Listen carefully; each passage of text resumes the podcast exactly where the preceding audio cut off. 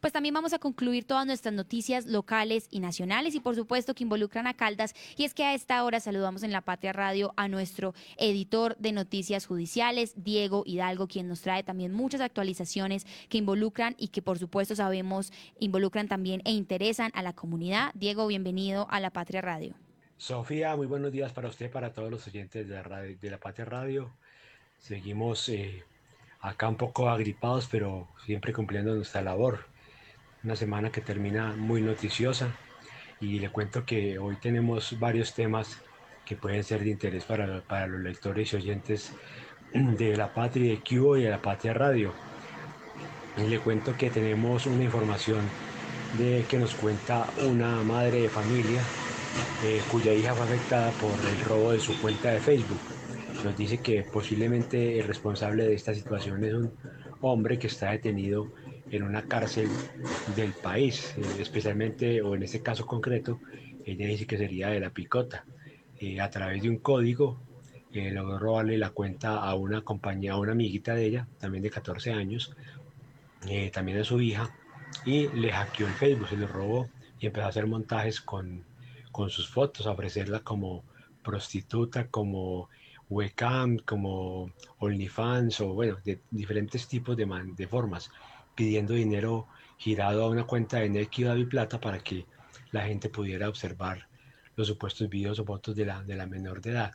No contento con eso, pues al parecer también a ella la, la trató de extorsionar, pidiéndole videollamadas o haciéndole videollamadas a través de, desde, desde la cárcel, perdón, para que ella se mostrara desde el baño. La mamá quiso contar toda esta historia eh, muy trágica, muy triste, para que no le pase a más padres de familia acá en Manizales. Así que pueden encontrar una serie de recomendaciones que da la mamá para que ningún otro padre de familia o ninguna otra menor de edad vaya a caer en las redes de esas personas que al parecer, como les digo, trabajan desde las cárceles del país. De otro lado, Sofía, tenemos el un seguimiento al tema de nunca acabar de, la, eh, de este problema de corrupción de las marionetas.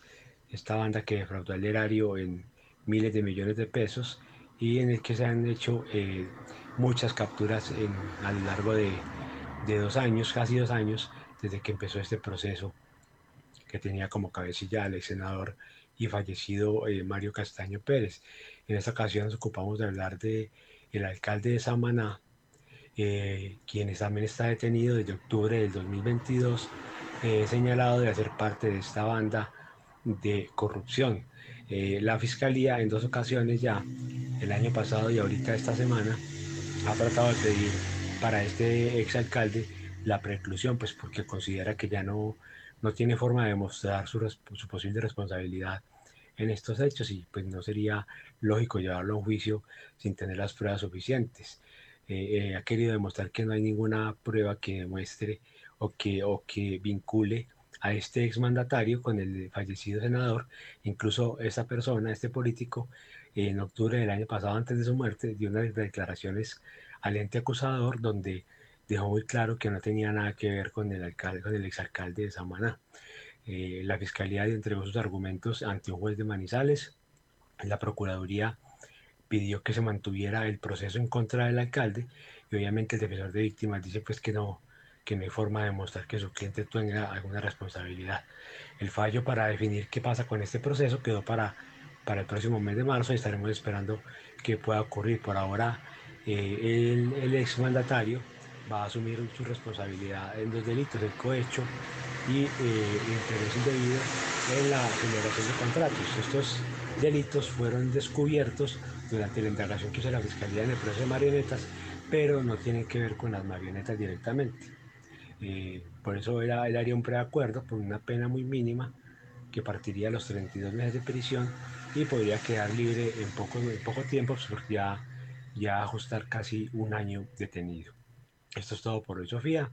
Esperemos que el fin de semana sea un poco más calmado, que nos aliviemos y un saludo para todos los lectores, para todos los oyentes y estaremos muy pendientes de cualquier novedad en materia informativa.